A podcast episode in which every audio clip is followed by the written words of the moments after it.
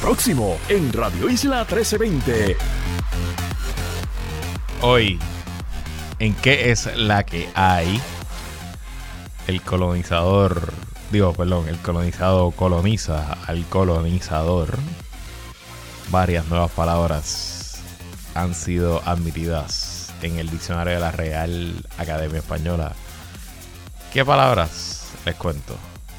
Jennifer González dice que es bueno que se esté hablando todo el tiempo de que ella tiene un candidato a comisionado residente. Les traigo las expresiones y las analizamos. Miguel Romero asegura que el Código de Orden Público, la ley seca en San Juan, está funcionando. Vamos a ver de qué se trata. Converso con Esteban y con Guario en el martes de contingencia de los fake news que rodean el anuncio de la alianza. Cómo se combaten.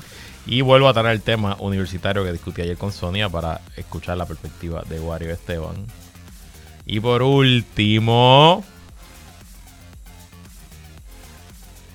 se formó la de Rosario de la Aurora en Proyecto Dignidad. Todo eso y mucho más. ¿En qué es la que hay que comienza ahora? El análisis más potente y completo comienza ahora. Luis Herrero llega prendiendo fuego a los políticos y figuras que se atreven a dañar el país. Radio Isla 1320 presenta ¿Qué es la que hay? con Luis Herrero. Muy buenas tardes. Bienvenidos y bienvenidas a ¿Qué es la que hay? con Luis Herrero por Radio Isla 1320. Hoy es martes 28 de noviembre del 2023. Estamos en vivo y en directo para todo Puerto Rico por el 1320 AM y su cadena para el mundo a través de radioisla.tv, nuestra aplicación para teléfonos Radio Isla Móvil y en facebook.com diagonal Radio Isla TV. Yo soy Luis Herrero y como siempre les invito a que me sigan en todas las redes sociales como L Herrero.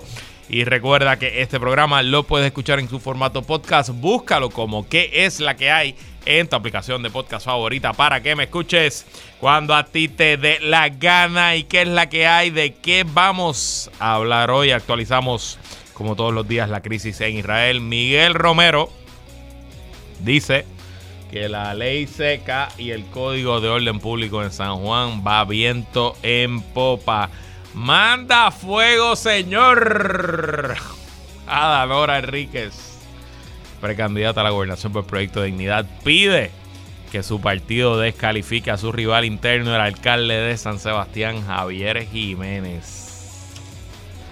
Qué bochinche. En el martes de contingencia con Esteban Comejeo y Guarionex Padilla Martí conversamos sobre las noticias falsas que han rodeado a la alianza y el estudio publicado ayer en el Nuevo Día sobre los retos que enfrentan los universitarios para completar sus estudios. Pero antes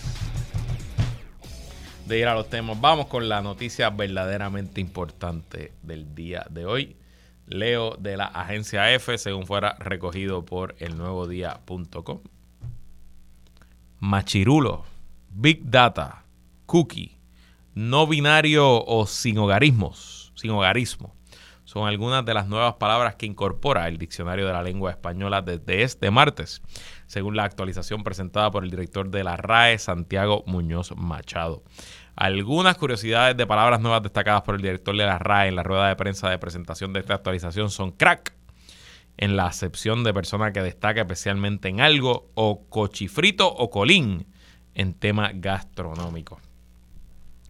Muñoz Machado explicó, esto está interesante, yo no sabía que funcionaba así. Muñoz Machado explicó que en el diccionario no entran o salen palabras porque hayan peticiones al respecto, sino por la realidad de su uso por los hispanohablantes.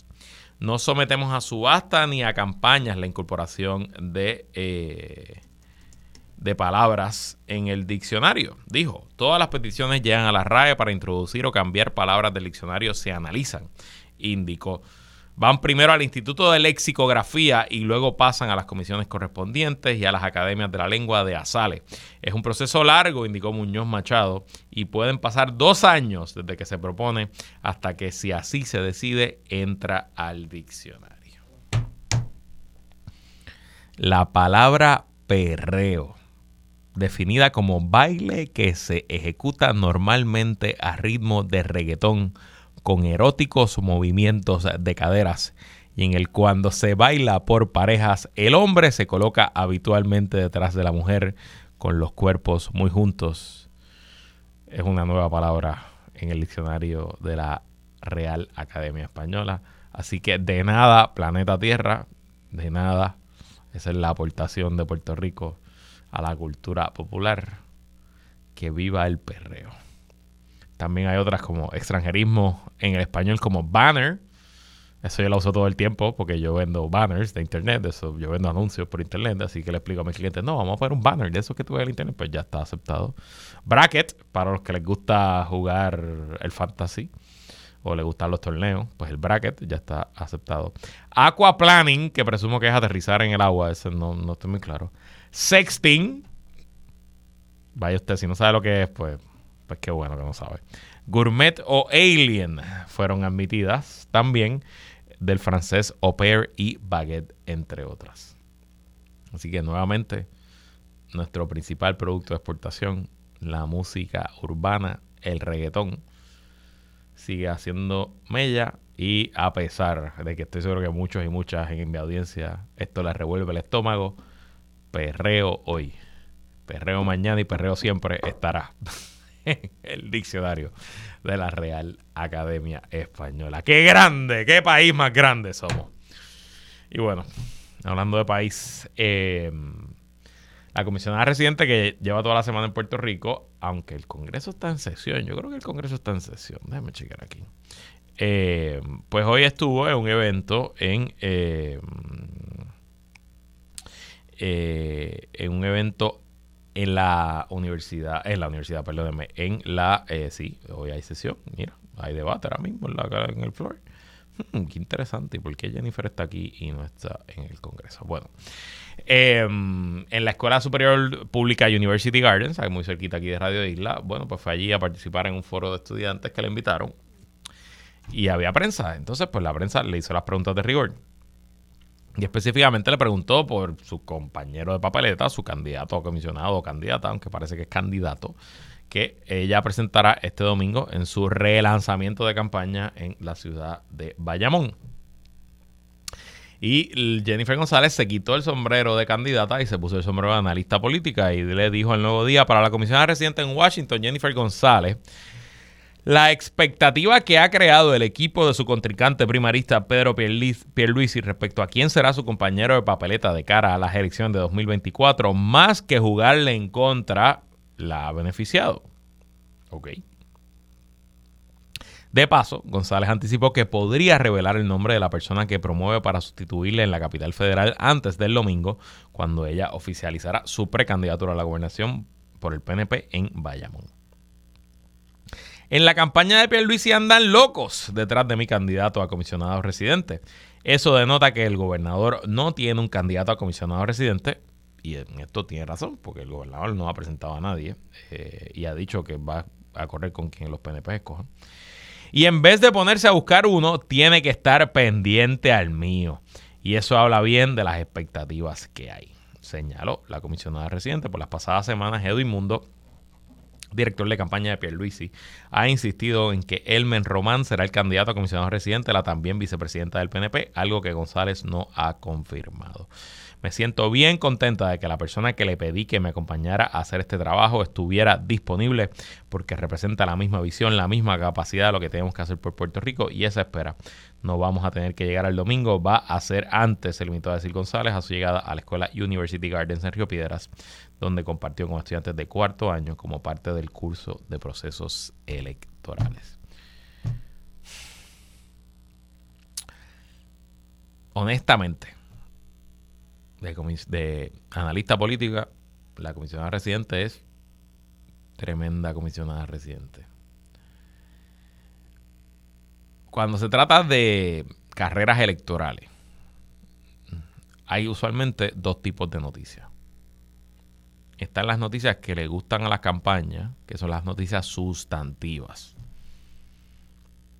De hecho, si usted ve el documental Crisis is Our Brand, que es del documental del que se basa la película de hace unos años de Sandra Bullock y Billy Bob eh, Thornton, uno de los consultores políticos norteamericanos que estaba en Bolivia, él está en un briefing del equipo de comunicaciones de la campaña del candidato a presidente de Bolivia. Y él le dice, nuestro trabajo como equipo de comunicaciones de campaña es que tenemos que todos los días salir y venderle a la prensa una ensalada. Porque nuestras noticias son aburridas, son las propuestas del candidato, las cosas que el candidato propone, las visitas, el éxito que tuvo eh, recorriendo tal lugar, tal cosa, las personas con las que se reunió. Y eso es como comerse una ensalada. Y a la prensa lo que le gusta es comerse un hamburger con una batida, con papitas fritas, con ketchup. Y si nosotros lo que hacemos es que producimos noticias que son como hamburgers o papitas o batidas, pues la prensa se va a comer el hamburger antes que la ensalada. Y ese es el tipo de noticia como esta. Esto del comisionado residente, esto es un hamburger, esto es un combo. Con papitas y refresco. Porque aquí en rayos le cambia la vida. ¿Quién es el candidato o candidata a comisionado residente? Jennifer González. Es otra semana más que vamos a estar hablando de la carrera, lo procesal de la carrera, el horse race, como se dice en inglés. Eh, ya mismo horse race debe estar admitido en la Real Academia Española. Pero nadie está hablando de lo sustantivo, de las propuestas, de lo importante, de por qué Jennifer González es mejor candidata que Pedro Pierluisi. Así que no sé por qué la comisionada dice que esto la favorece. Me parece que ella está un poco en negación porque su campaña, que arrancó ya en agosto, si no me equivoco, ya va para tres meses de campaña, a pesar de que ella todavía se perfila como la que está al frente, pues la realidad es que es una campaña que pisa y no arranca. Que no cautiva, que no comunica, que no emociona. Y que honestamente tengo que decir que en esto el equipo de Pedro Perluisi le ha ganado esencialmente todos los días y le ha ganado todas las semanas, excepto la semana del lanzamiento de Jennifer. Y a la misma vez, lo que ha hecho el equipo de Pierluisi con este tema del comisionado residente es crear tanta y tanta expectativa que al final, cuando sea Elmer Román o sea quien sea, no se van a cumplir con las expectativas. Porque van a estar tan altas que cualquier anuncio será una decepción. Pero bueno, allá que siga contenta la comisionada residente con cómo va su campaña. Y pasando rápido a la crisis en Israel, eh, otro día más que aguantó el cese al fuego temporero, la tregua, y que continuó el intercambio de rehenes eh, bajo la custodia de Hamas por prisioneros palestinos que estaban en las cárceles israelíes. 12 rehenes, incluyendo a 10 israelíes, estoy leyendo el New York Times, y dos ciudadanos tailandeses fueron liberados de Gaza y entregados al territorio israelí, informó el martes el ejército en el quinto día del alto al fuego entre Hamas e Israel. Los rehenes liberados el martes incluyeron a tres miembros de una familia, según una lista publicada por la oficina del primer ministro israelí, Gabriela Leinberg, de 59 años, Mia Leinberg, de 17, y Clara Marman, de 63 años. Los otros rehenes eran mujeres israelíes de edades comprendidas entre los 36 y los 84 años, según mostraba la lista. Antes de la última transferencia, Hamas había liberado a 50 rehenes israelíes. Israel había liberado a 150 prisioneros palestinos. 19 rehenes adicionales en Gaza, 17 tailandeses, un filipino y un ciudadano ruso israelí habían sido liberados desde el viernes a través de negociaciones separadas. La gran mayoría de los rehenes liberados desde el inicio del alto a fuego son mujeres y niños. Eh, hoy también tanto Israel como Hamas acusaron a la otra parte de violar la tregua. Han habido algunos enfrentamientos livianos, no ha habido bombardeo, pero algunos disparos de armas cortas y eh, hubo, según el ejército israelí, una explosión de dos eh, artículos explosivos cerca de donde estaba un, de tropas israelíes. No se ha informado de bajas o de muertes a causa de esto, así que por lo menos a esta hora que estamos al aire, 5 y 9 de la tarde, hora de Puerto Rico. El cese al fuego temporero, la tregua se mantiene. Ojalá, ojalá que se mantenga por mucho tiempo más. Lo que dijo hoy el presidente Biden es que su intención es que el cese al fuego se mantenga hasta que por lo menos jamás libere a todos y a todas las rehenes que fueron eh, removidas del territorio israelí el 7 de octubre. Y bueno, regresando a Puerto Rico, el alcalde de San Juan, Miguel Romero, hoy tuvo un evento de lo más interesante, eh, donde eh, pues, hizo un foro para la industria de construcción del país donde les dejó saber que San Juan tiene 200 y pico de proyectos que están listos para comenzar a trabajarse y que simplemente no consiguen firmas de ingeniería, firmas de contratistas que liciten en los proyectos, que son ya varias las subastas que se han quedado desiertas por este tema y que bueno, que necesitan que esos proyectos ocurran. En ese foro, el alcalde contestó otras preguntas y habló específicamente del Código de Orden Público. El nuevo día recoge las expresiones. Al margen de las quejas de los comerciantes de la capital, el alcalde de San Juan, Miguel Romero, afirmó que la implementación del nuevo Código de Orden Público, esto lo añado yo, que restringe la venta de alcohol en todo el territorio de San Juan de lunes a jueves a la una de la mañana y de viernes a de, de domingo a, jueves y de viernes y sábado a las 2 de la mañana. Pues dice Miguel Romero que ha resultado exitosa por la reducción en asesinatos. Según el alcalde, desde el pasado 7 de noviembre solo se ha registrado un asesinato en San Juan en horas de la madrugada. Afirmó que el mismo fue perpetrado por un comerciante durante un supuesto intento de robo. Tengo que decir que la mayoría de los comercios han estado cumpliendo. Hemos tenido una reducción marcada en los delitos en horas de la madrugada. Bien marcada, dijo Romero. El código de orden público no es un silver bullet, no es una bala de plata, es una herramienta adicional que tenemos para poder gerenciar los recursos de la policía para que hagan y desarrollen planes de trabajo. Pero no se registra un asesinato en San Juan desde el 7 de noviembre. La única muerte fue cuando un comerciante repelió o se alega que repelió un intento de asalto. Fuera de eso, no hemos tenido asesinatos en la madrugada. Alcalde. El que a hierro mata, a hierro muere. Y si usted está celebrando que en 21 días, en 3 semanas, no ha habido asesinatos en la madrugada, mucho cuidado. Porque yo le garantizo, la ley de probabilidades, va a haber un asesinato en San Juan en las horas de la madrugada. Y a lo mejor usted tiene la mala suerte y no es un asesinato, a lo mejor es una masacre. Ley de probabilidades, eso va a pasar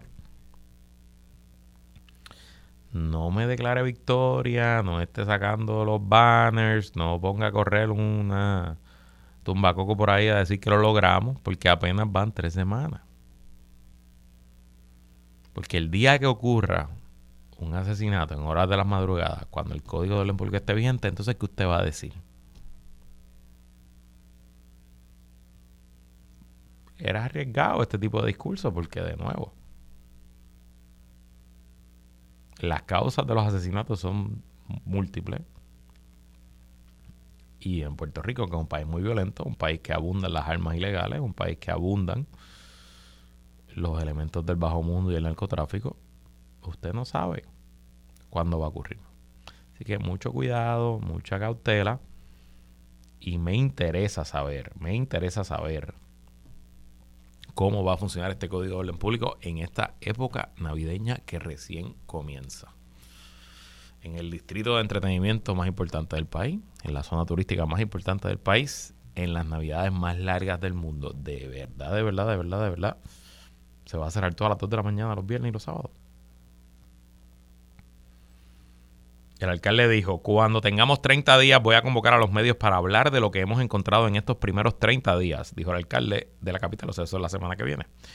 Pude nombrar, antes que entrar en vigor el código, a un grupo de ciudadanos representantes de diversas comunidades de San Juan que van a recibir la información de estos primeros 90 días y si hay alguna recomendación se puede enmendar. Las expresiones del alcalde se dan en medio del descontento expresado por los comerciantes de la zona y luego de que la Asociación de Comerciantes de la Placita estimara que el gobierno central perderá unos 290 millones de dólares al año en recaudos, incluyendo por concepto de impuestos, impuestos de venta y uso, como consecuencia de la implantación de la ordenanza municipal. Y bueno, para pasar al último tema antes de ir a la pausa. Esta sí que no la tenía en el bingo. Así que creo que es apropiado decir, manda fuego, Señor. Se encendió la trifulca al interior del proyecto Dignidad. Hoy hubo una conferencia de prensa de la precandidata a la gobernación, Adanora Enrique, y luego de esa conferencia de prensa, que fue aquí al lado, en la oficina, en el edificio de la Comisión Estatal de Elecciones, pues Adanora vino a sentarse aquí con Mili, en Dígame la Verdad. y dice, leo de nuestro portal radioisla.tv, Adanora Enríquez denuncia que Javier Jiménez no puede postularse a la gobernación. Vuelvo y repito, que Javier Jiménez no puede postularse a la gobernación bajo proyecto Dignidad. El alcalde de San Sebastián se desafiló del PNP hace dos meses y se unió al partido novato conservador en octubre. Según Ada Nora, la posición de la gobernación está ligada a la presidencia del partido. Esto es lo que dice el reglamento según Ada Nora. Y por lo tanto, la persona que vaya a ocupar esa candidatura tiene que cumplir con los requisitos del presidente, explicó Hernán Enríquez. Eso fue aquí en Radio Isla. ¿Y qué pasa? para poder ocupar algún puesto dentro del consejo directivo, incluyendo la presidencia, tienes que haber sido miembro bona fide del partido por un año previo al momento de la nominación. Eso de por sí impide entonces que el señor Javier Jiménez pueda ocupar esa candidatura. Según yo entiendo, lo que está diciendo la licenciada Adanora Enríquez aquí es que el reglamento del Partido Proyecto de Dignidad crea un ente rector, un ente supremo, un ente directivo, que ellos lo llaman el Consejo Directivo, en el Partido Popular se llama la Junta de Gobierno, en el PNP se llama el Directorio, en Victoria Ciudadana no sé cómo se llama, honestamente, y en el PIB, si no me equivoco, el Comité Central, pero bueno. Todos los partidos lo tienen eh, y dentro de este consejo directivo está el presidente del partido de Proyecto Dignidad que es hasta el día de hoy César Vázquez y lo ha sido desde el comienzo. Pues según dice Adanora, uno de los requisitos para ser integrante del consejo directivo es que usted lleve afiliado a Proyecto de Dignidad por lo menos un año. Y Javier Jiménez no, pues obviamente no lleva un año, se cambió de partido en octubre, así que eso está más que claro. Y usted dirá, pero Luis, ¿qué importa si Javier Jiménez no está aspirando a ser parte del consejo directivo? Y es verdad, usted tiene razón, ahora mismo eso no importa. Pero, según explica la licencia, que ella es abogada también, la licenciada Enríquez, eh, los reglamentos del partido establecen que la persona que se convierte en candidato o candidata a la gobernación automáticamente se convierte en presidente del consejo directivo. Y si seguimos la lógica de la licenciada, bueno, pues no puede ser presidente del consejo directivo alguien que no cumple con el requisito básico de llevar por lo menos un año afiliado a Proyecto Dignidad. Así que si Javier Jiménez se convirtiera en candidato a la gobernación luego de la primaria que va a celebrar Proyecto Dignidad en febrero o marzo, si no me equivoco, creo que es en marzo, pues no pudiera ser parte del consejo directivo, así que quedaría fuera. Así que por favor, consejo directivo, sáquenme a, a Javier Jiménez del medio y déjenme a mí tranquilita, solita, corriendo para la gobernación. La licenciada le clarificó a Mili hoy que Jiménez puede aspirar a, un, a algún otro puesto, pero a la candidatura a la gobernación requiere que la persona que aspira al puesto sea miembro bona fide por un año dentro del proyecto de dignidad, lo cual no será hasta un mes antes de la elección general. Aún si dijéramos, ok, pues entonces en lugar de hacer esas primarias en febrero, vamos a hacerlas, pues en febrero, vamos a hacerlas entonces las primarias en ley, que son en julio, pero es que él no va a cumplir con el tiempo porque él entró a Proyecto Dignidad el 1 de octubre de 2023. Enfatizó la candidata a la gobernación. Enríquez insistió que llevará el asunto a los tribunales si no se resuelve internamente el asunto, por lo, por lo cual el actual presidente del partido, César Vázquez, afirmó en tiempo igual con Penchi la posibilidad de ver el caso de proyecto de dignidad por el planteamiento de la licenciada. La ley electoral es la que prima sobre los reglamentos de los partidos, dijo el cardiólogo entre carcajadas al final del día. El que dirá quién tiene la razón, pues pudiera ser el tribunal. Y ya el consejo directivo de Proyecto de Dignidad se expresó, envió un, el consejo de gobierno envió un comunicado de prensa, expresiones oficiales y dice, en el día de hoy la licenciada Adanora Enríquez Enríquez, aspirante a la candidatura a gobernación por Proyecto de Dignidad, presentó públicamente, a la luz de su interpretación del reglamento general del partido, sus planteamientos en torno a la calificación de Javier Jiménez, alcalde de San Sebastián, como candidato a la gobernación. Como institución política recibimos y atenderemos sus argumentos en fiel cumplimiento con los principios democráticos que nos guían.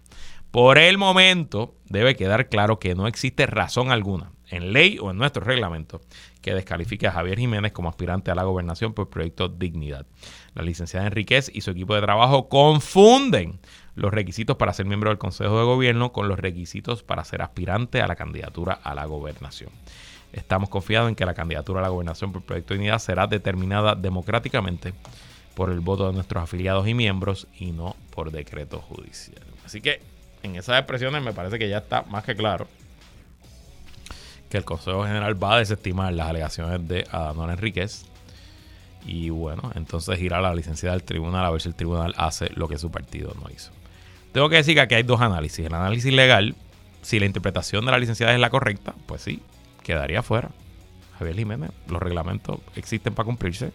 Los partidos políticos son entidades cuasi públicas, sus reglamentos tienen fuerza de ley y los tribunales tienen fuerza de interpretarlo. Pero eso es lo legal. En lo político, luce débil, luce muy mal, luce que está atrás y que no tiene posibilidades de triunfo. La candidata en este caso, que intenta, que no sea por los votos, sino por otro subterfugio, agenciarse con una candidatura. Al final del día, si la maroma le saliera a la licenciada Enríquez, de todos modos, quedaría derrotada porque ante las huestes de Proyecto de Dignidad y ante el país quedaría como una candidata que no se atrevió a enfrentarse a las urnas y que buscó otra avenida para agenciarse de la candidatura a la gobernación. No sé, no creo que haya sido la mejor movida, me parece una movida débil y por otro lado una movida que fortalece a Javier Jiménez y que claramente lo posiciona como el favorito para ganar esa primaria interna. Nosotros nos vamos a una pausa y cuando regresemos hablamos con Wario y Esteban en el martes de contingencia. No se vaya nadie.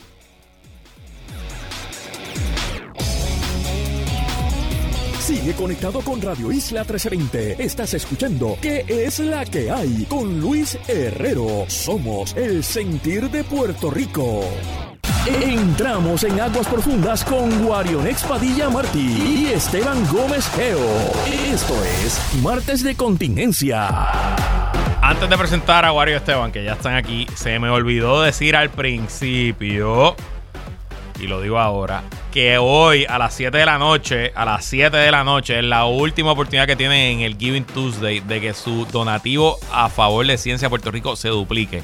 Así que hoy póngase la alarma en el, en el celular a las 7 de la noche Vaya, yo apoyo a cienciapr.org, yo apoyo a cienciapr.org y haga su donativo. Si es un pesito se convierte en dos, si son cinco se convierte en 10, si son 10 se convierte en 20, si son 100 se convierte en 200.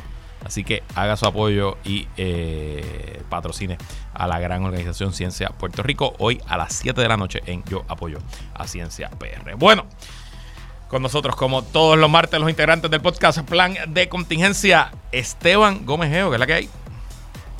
Saludos Luis, saludos a Guarionex, a todos, los que nos están escuchando.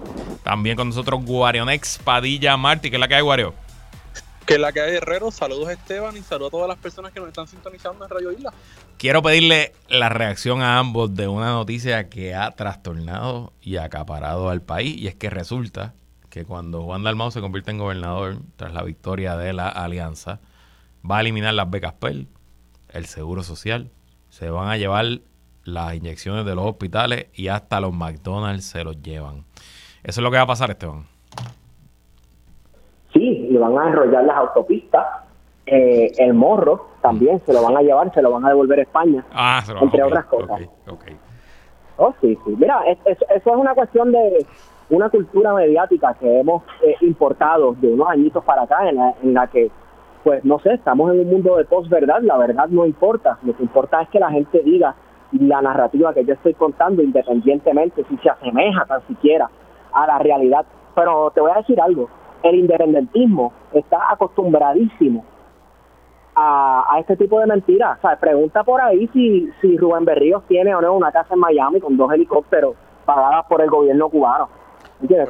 Eh, son mentiras que se han perpetuado en, la psiquis puertorriqueña. Pues, tú sabes, es, es, es, algo con lo que siempre ha bregado el independentismo puertorriqueño. Vamos más allá, Esteban, porque nosotros entrevistamos hace varios años a la doctora Miriam Ramírez de Ferrer, que fue una de las personas que articuló el bulo de que Rubén Berrío vivía en la Florida. Y caramba, resulta que por el tiempo que yo viví en San Juan, uno de mis vecinos, además de Luis Rafael Sánchez, era Rubén Berrios Martínez. Ok.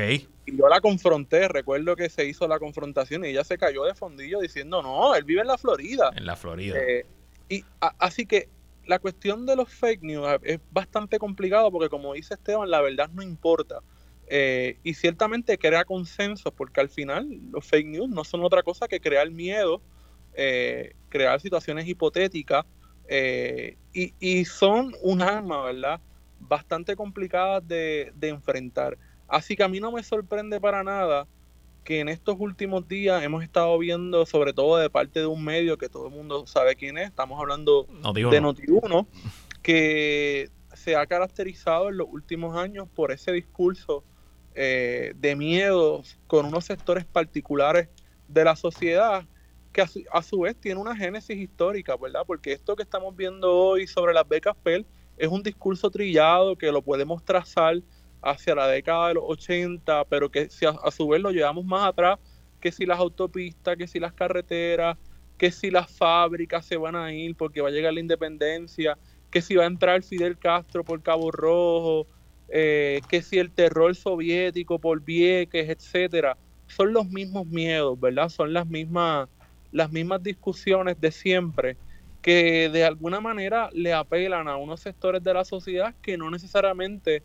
eh, están conscientes, ¿verdad? Y que pueden ser manipulables por ese discurso público de ciertos medios de comunicación que en efecto tienen un poder de hacer opinión. De hecho, eh, no me ha sorprendido para nada que la discusión rápido se haya, eh, se haya ido por esta línea, como bien dicen ambos, los fake news y las exageraciones o las mentiras son parte de la retórica del discurso político. El tema es que ahora, con las redes sociales, con la rapidez y con que cada cual consume lo que quiere, porque antes quizás habían árbitros, ¿verdad? Habían unos medios masivos que más o menos eran árbitros con sus luces y sus sombras de, la realidad. Pues ahora no, ahora cada cual puede consumir lo que quiera según su realidad y según sus intereses. Pues en cierto sentido estos, estos bulos, estos fake news, pues, pues, pues cogen, cogen, este, están, están esteroides, ¿no? y, y como ustedes bien dicen, todavía hay personas que creen que Rubén Berríos que da clases todos los días en la UPI de Derecho. Todos los días él está ahí dando clases. Y hay gente que cree que, todavía, que vive en Florida porque a alguien se le ocurrió algún día subir una foto a Twitter diciendo que esta es la casa de Rubén Berrío. Em, pues honestamente, siento que ahora son más difíciles de combatir que antes. ¿Qué técnicas o qué cosas podemos hacer, Esteban? Bueno, lo primero que hay que hacer es la, la confrontación directa e inmediata. Si alguien en algún medio noticiero está diciendo un embuste, lo primero que tú tienes que hacer es decirle embustero eres un embustero. Y te tiene que comprobar, te tiene que comprobar que el que él te está diciendo eso es verdad. Obviamente no va a poder comprobar, como vimos, ¿verdad? Con Cajita, que vino, eh, eh, los que se acordarán, se acordarán, que vino con una caja de documentos diciendo, ¿verdad?, que iba a comprobar que Hernández Colón estaba en contubernio con Fidel Castro o yo no sé quién. Eh, yo creo que esa confrontación directa en programas de, televisión, ¿verdad? Donde principalmente se hacen, eh, eh, se dicen estas mentiras libremente, así, sin tapujo alguno, por la cuestión de excepcionalizar la cuestión y, ver cómo reacciona la persona y tenerle a la defensiva. Creo que lo primero que amerita es una confrontación directa de, que, de por qué esa persona está mintiendo y qué quiere lograr con esa mentira al aire, donde sea que sea, en el show que sea. Eso es una mentira. ¿Por qué dijiste eso? Y ¿Por qué lo digo? ¿Verdad? ¿Y por qué tan agresivamente? Porque si no, a todo el mundo que quiera correr en cualquier cosa política en este país que contradiga lo que quiere el bipartidismo, siempre tendrá que correr a la defensiva. Y así no se logra mucho en cuanto a llevar discursos nuevos, mensajes de esperanza o alianza o llámese lo que se le quiera llamar. Así que lo primero que requiere es una confrontación directa de, loco, no seas tan embustero, como dice el meme de Twitter. Wario. Mira, eh, yo creo que primero la cuestión de las redes sociales es importante porque las redes han empoderado a muchísima gente y yo tengo la razón, porque yo tengo derecho a opinar, aunque esté mal, ¿verdad? Aunque esté mal, aunque esté diciendo un embuste, yo tengo derecho a opinar porque tengo libertad de expresión. Así que yo creo que eso de antemano tenemos que tenerlo presente en esta discusión. Lo segundo es que la fake news, la única forma de combatirla es con educación. No se puede dar por sentado que la gente sabe que esa noticia, que esa información que se está dando es un fake news, hay que combatirla con paciencia y sobre todo redirigiendo la conversación y manteniendo el control de la misma. Porque una de las cosas que se hace con los fake news, que una vez que se combate, es que ese otro lado mantiene el control de la comunicación todo el tiempo y convierte al otro, al otro, al receptor en básicamente una persona que tiene que estar constantemente contestando.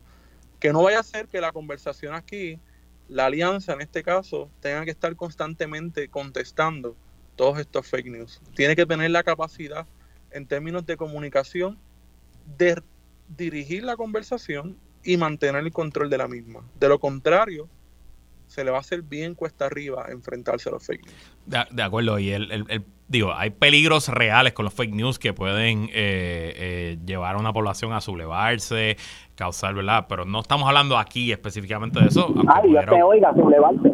Por eso, pudiera ocurrir, pero eh, en este caso, en lo que es pura política y, campaña política y lo que va a pasar de aquí a noviembre del 2024, yo creo que Wario la da, da en el clavo aquí. Eh, la agenda de la alianza y de los demás partidos no la puede establecer la oposición.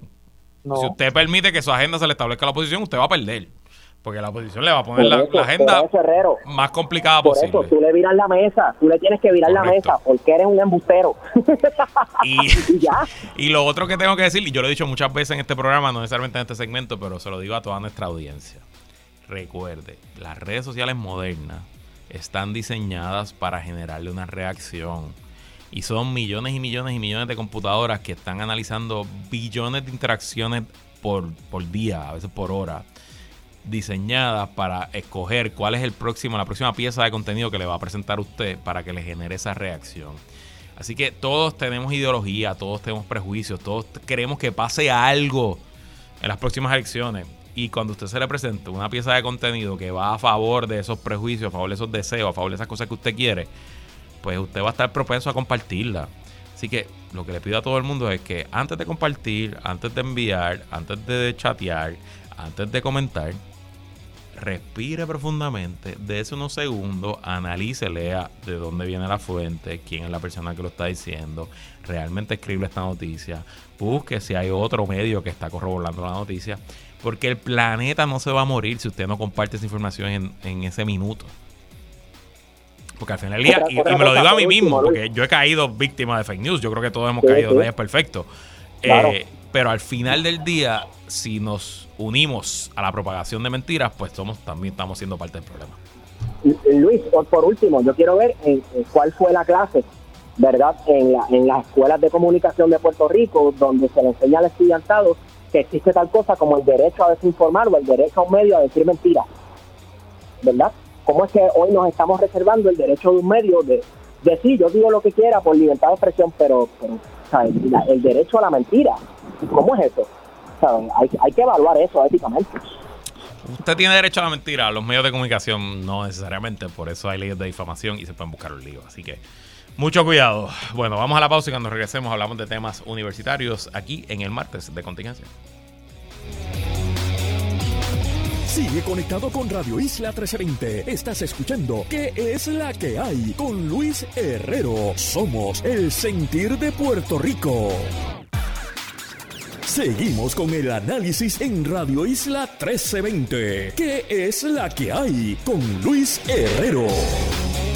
Regresamos y seguimos conversando como todos los martes con Guarionex Padilla y Esteban Gomeo en el martes de contingencia. Bueno, ayer Discutí la noticia de portada del Nuevo Día que enumeró las múltiples dificultades que enfrentan los jóvenes que interesan cursar eh, estudios universitarios en Puerto Rico. La discusión me generó un montón de reacciones, así que quiero hablarla también con ustedes. Una de las cifras que me llamó la atención, esto es de un informe que hizo la economista Belinda Reyes González, es que dice que en las comunidades de educación extremadamente bajas, que ella las define como comunidades donde el 32% o más de los adultos no se graduó de escuela superior. El 50.6% de los jóvenes de 18 a 24 años no estudia. Pero que incluso en las comunidades de educación alta, en las cuales menos del 12% de los adultos no se graduó de escuela superior, el 31.1% de los jóvenes de esas edades no estudia. También dijo eh, que los problemas principales que enfrentan los estudiantes es falta de transportación colectiva, falta de residencia cerca de la universidad e incluso que se les hace difícil alimentarse.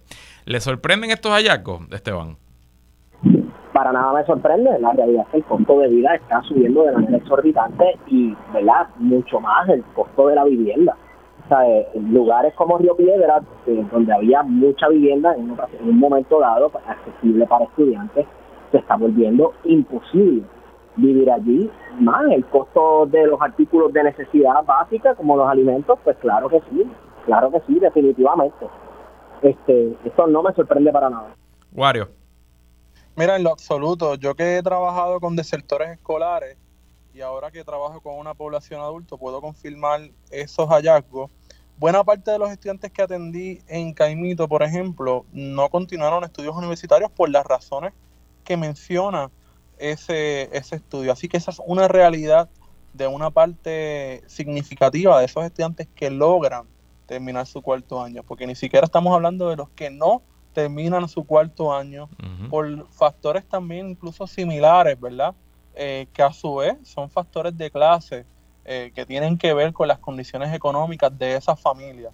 Sí, es verdad que muchos de los impedimentos son multifactoriales, pero tenemos que ver que la mayoría, el lugar común, son las situaciones económicas de la familia y del entorno, ¿verdad? De la comunidad donde el Estado, en la mayoría de los casos, está totalmente ausente o no hace o no prioriza eh, que unas partes de la población puedan tener acceso a la universidad. Y ahora esto eh, se complica más porque desde el 2017, con la imposición de la Junta de Control Fiscal, hemos visto un aumento significativo en los costos de la matrícula de la Universidad de Puerto Rico, que era una de las universidades más accesibles en términos económicos, ¿verdad? No estamos hablando en términos de, la admisión, que sabemos que vienen unos procedimientos y que la universidad ha hecho su parte de, relajar un poco esa parte, eh, pero en términos económicos sigue siendo bastante costoso para, para la población. No hablamos ni siquiera de la universidad privada, donde el costo es mucho mayor todavía.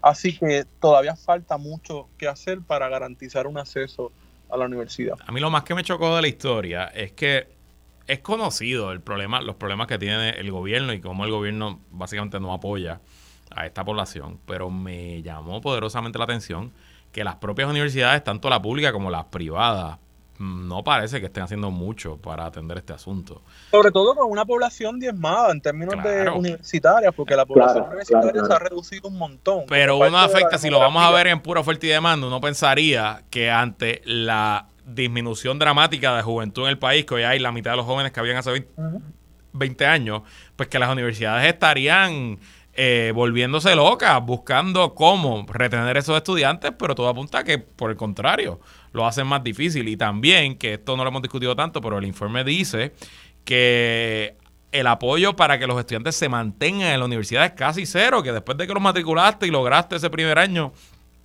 de ahí para abajo la deserción es gigante y la cantidad de gente que no termina. Entonces, claro, y, alguien me lo decía hoy, oye Luis, pero no todo el mundo tiene que ir a la universidad.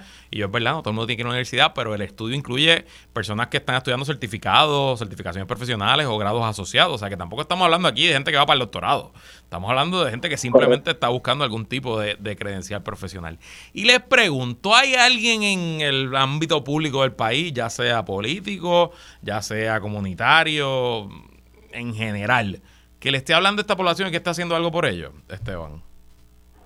Mira, tal vez porque yo no he estado muy pendiente, pero a mí me parece que no. Sin embargo, eh, siempre lo he dicho, cualquier persona que diga que viene con ideas frescas, ideas nuevas, tiene que atender obligatoriamente algo que está directamente atado a esta crisis eh, que está pasando en nuestra universidad, que es la cuestión de la vivienda, nuevamente, vamos a la vivienda.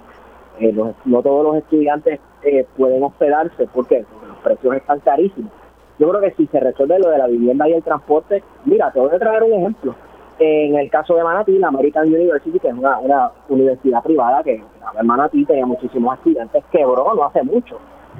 Y estamos hablando de instituciones que en muchos en muchos casos dependen no de que los estudiantes paguen el crédito, crédito a crédito, ¿verdad? no, sino porque préstamos estudiantiles, vamos, o sea, muchos de estos lugares, no nos hagamos los tontos, son fábricas de, de, papeles, ¿verdad? Fábricas de, de, diplomas que corren con préstamos estudiantiles. Este, y hasta eso quebró, tú sabes. Eh, o sea que es una crisis que va, es bien profunda, es bien profunda. y nuevamente, este, la persona que... Ajá que conozco de los esfuerzos del recinto universitario de Mayagüez, específicamente del Centro Universitario para el Acceso, que es una organización dentro de la universidad que reúne a profesores y estudiantes que adoptan ciertas comunidades en el área oeste de Puerto Rico, comunidades eh, olvidadas por el Estado, para darles mentoría desde noveno grado hasta grado 12 para garantizar que esos estudiantes puedan insertarse no solamente en la Universidad de Puerto Rico, sino a otros proyectos universitarios, tanto privados, ¿verdad? Como también los proyectos vocacionales que tiene el Estado, como es el Instituto Tecnológico adscrito al Departamento de Educación. Así que sí hay organismos, ¿verdad?, que están trabajando con el asunto, pero es insuficiente porque tiene que haber una política pública eh, que trabaje al unísono. No puede ser que, que sea solamente una organización que haya surgido al interior de la Universidad de Puerto Rico, por ejemplo, eh, tiene que ser algo mucho más colectivo y aquí el Departamento de Educación, más allá de, de su deber ministerial y constitucional, tiene que también insertarse dentro de esta discusión para que sus estudiantes principalmente puedan buscar alternativas más allá de terminar su cuarto año. A mí lo más que me choca, me molesta y me indigna es que no parece que nadie esté pensando fuera de la caja. Las universidades públicas y privadas llevan peleando estudiantes por 15 años. Y siguen haciendo exactamente lo mismo. O sea, porque aquí no hay... Honestamente, las universidades deberían ofrecerle a todos sus estudiantes llenarle los, los, documentos de los cupones, por ejemplo. O sea, la Universidad de Puerto Rico en Río Piedra lleva ¿cuánto ya va para? Seis años, siete años que no tienen residencia, punto. Recicampo cerrado, Torre Norte cerrado. Entonces, pues, pues, ¿cómo pretendemos que la gente estudie? Un país sin transportación pública, sin, entonces también sin residencia asequible, pues claro que nadie va a ir a la universidad. Siempre optimista en este segmento. Esteban Gómez gracias por estar aquí. Gracias por tenernos. Guarionex Padilla Martí, gracias por estar aquí. Gracias a ti por la oportunidad. Y hasta aquí esta edición de ¿Qué es la que hay con Luis Herrero? Como siempre agradecido de su sintonía y patrocinio. Quédese con nosotros, la mejor programación y análisis de la radio puertorriqueña continúa en Radio Isla 1320. Lo próximo el informe del tiempo con su Hailey López Belén. Hasta mañana.